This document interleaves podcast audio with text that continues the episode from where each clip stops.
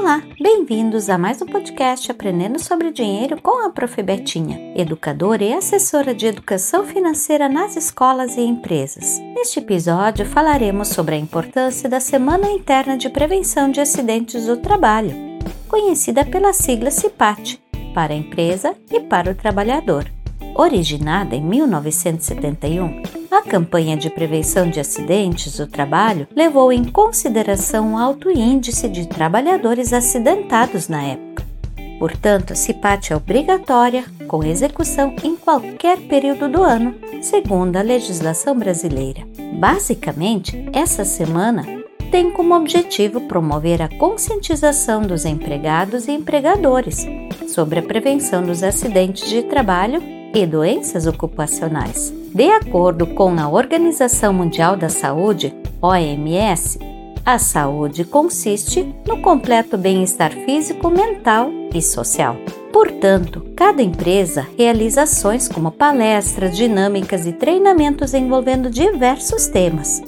Dentre os temas mais abordados durante esse PAT, podemos destacar prevenções sobre doenças, ao esforço repetitivo, o combate e a prevenção de incêndios, primeiros socorros, relacionamento interpessoal no trabalho e a utilização dos equipamentos de proteção individual.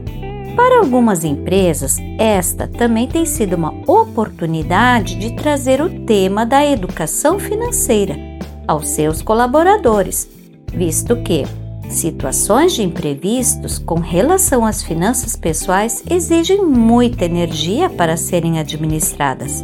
Levar mais conhecimento sobre finanças pessoais, ampliar a consciência e incorporar a educação financeira podem amenizar as consequências que levam a problemas de saúde e, inclusive, geram afastamentos ou perda de produtividade. As medidas preventivas na gestão de seu salário com o acompanhamento das suas entradas a partir de seu demonstrativo de salário e das contas a serem pagas mensalmente, são um passo importante para o equilíbrio pessoal.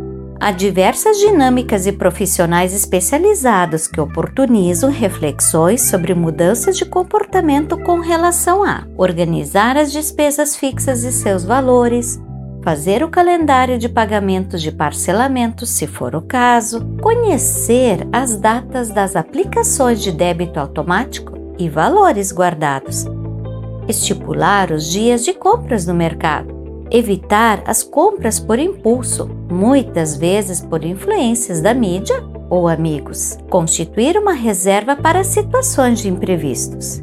Isso se aplica também a manter uma rotina de exercícios físicos semanais, reduzindo o estresse e a ansiedade. Saber que uma alimentação saudável está diretamente relacionada com a educação financeira.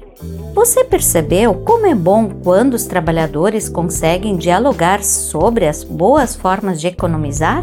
Ou então, sobre fazer aos poucos uma reserva de emergência? E dessa forma, famílias e empresas saem ganhando.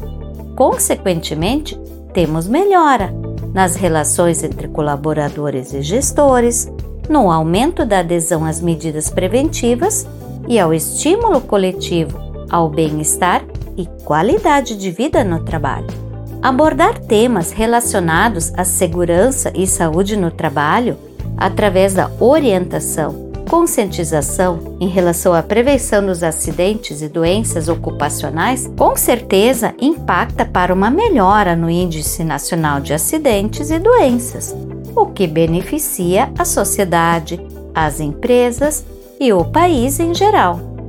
Portanto, a educação financeira integrada à CIPAT pode contribuir com mudanças de comportamento capazes de trazer bons resultados a quem quer aplicá-las. No próximo podcast Aprendendo sobre Dinheiro, falaremos sobre a inflação. Até lá!